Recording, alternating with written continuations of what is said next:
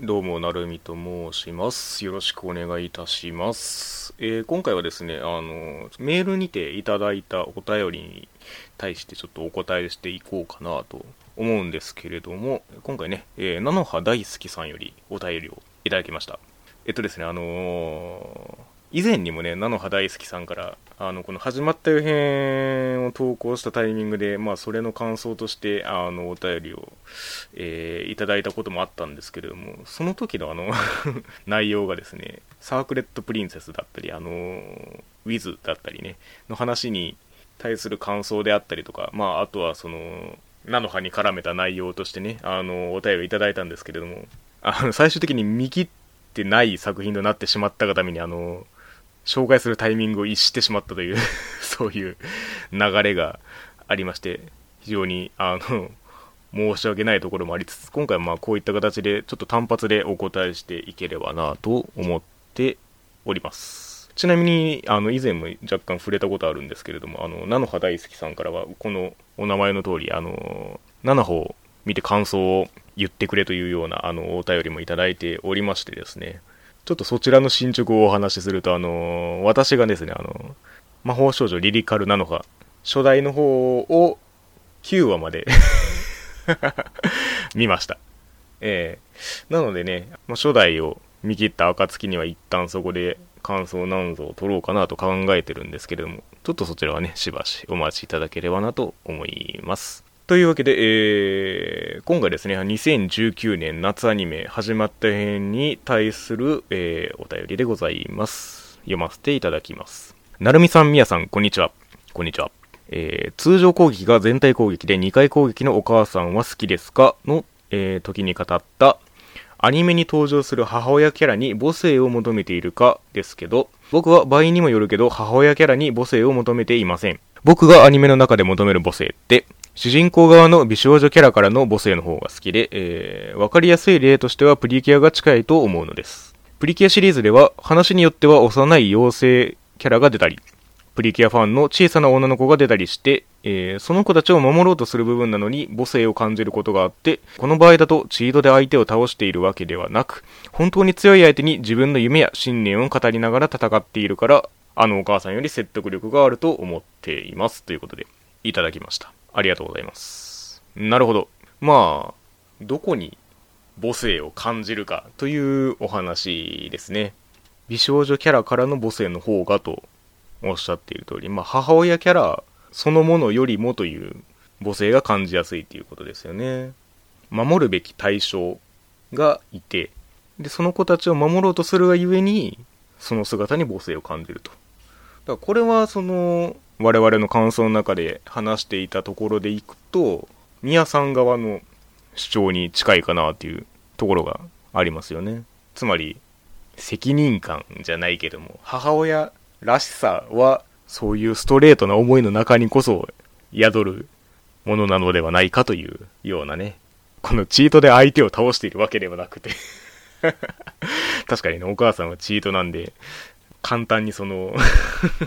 守れてしまうわけですけれども。まあ、ある種その逆境に立ち向かうじゃないけれども、自分の身を挺してとか、立ち向かっていくモチベーションに、そういう、まあ自分よりも小さな対象がいることで、まあその思いの強さになるみたいなね。確かにそこは説得力になるなと思うんですけれども、逆に言うとそこをあまり母性とは私は捉えてなかったかもしれないですね。言われて初めて気づいたというか、まあ確かにその立場がそうさせることってあるなと思って、なんかあのープリキュア絡みでいくと、ハグッとプリキュアのあの劇場版の感想を話したことがあるんですけれども、あれもこう、要は赤ちゃんに戻ってしまったキャラクターたちをあやすじゃないけれども、そういうシーンがあって、なんか親の疑似体験じゃないけれども、そういうか弱い存在を守るべく立ち向かっていくみたいなシーンがあって、なんか年齢以上にそういうその立場によって成長を促すみたいなのがプリキュアにはあるなあという気がしていて、確かにそれはそのお母さん的立場の先取りというか、いかにして守っていくかっていうのは確かに一つのその立場によるボスへのあり方かなという気はしてるんですけれども、まあだからそこから翻って、あの、ママお子さんの話をするとですね、確かにまあ、合わせてそのミヤさんが言うように、あれがお母さんかと言われると、まあ、ストレートに、そうですねとはまあ 言い難いわけなんですよね。だからここで、あの、母性っていう言葉にちょっと若干の分岐が生じてるんですけれども、じゃあもう少し突き詰めていくと、あの、ママ子さんに詰まっている母性とは何ぞやと言いますとね、あの、要は、甘やかし成分なんですよね。千子さんも若干引き合いに出しましたけれども、全肯定してくれる存在が求められてる節があるんですよね。ある側面で。で、それはまあ、言い換えると、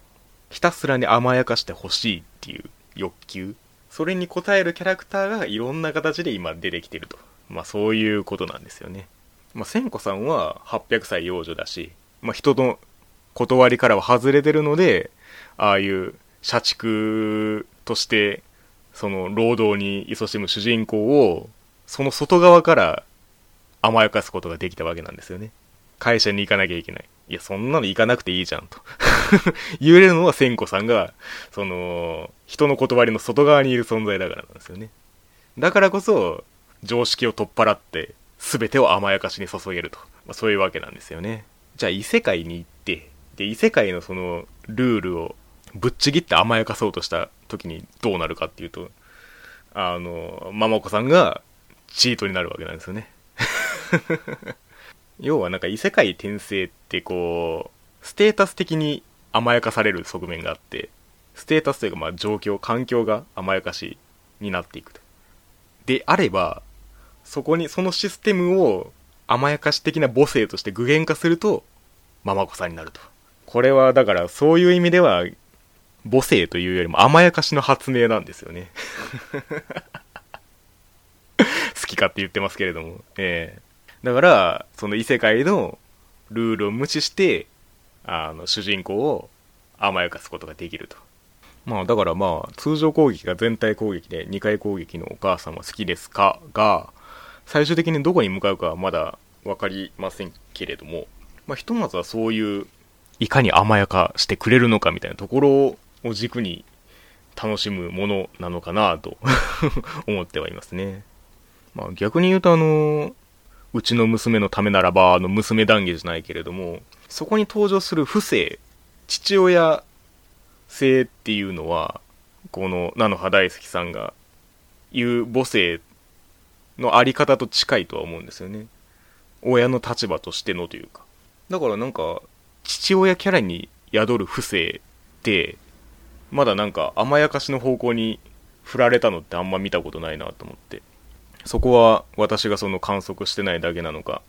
はたまた男性と女性の違いみたいなことになっていくのかわかんないですけれども、なんかその辺も見ていくと面白そうですよね。まあ、故に今回はその母性っていう言葉と、まあ、ありていに言ってバブミっていう言葉の内包するものがまあ、若干違うよねという話にはなるんですけれども、この菜の葉大好きさんのお便りを読んで改めてなるほどなと思った次第でもあります。まあ、といったような形で、まあ、お返事とさせていただければ幸いです。いつもお便りありがとうございます。今後もね、お気軽にあの感想の方を送っていただけましたら、こうやってね、あの単発で拾っていくこともしていこうかなと思っておりますので、ぜひぜひお気軽にお寄せください。ということで、奥行きのあるラジオエクストラ、今回はお便りのお返事会でございました。ありがとうございました。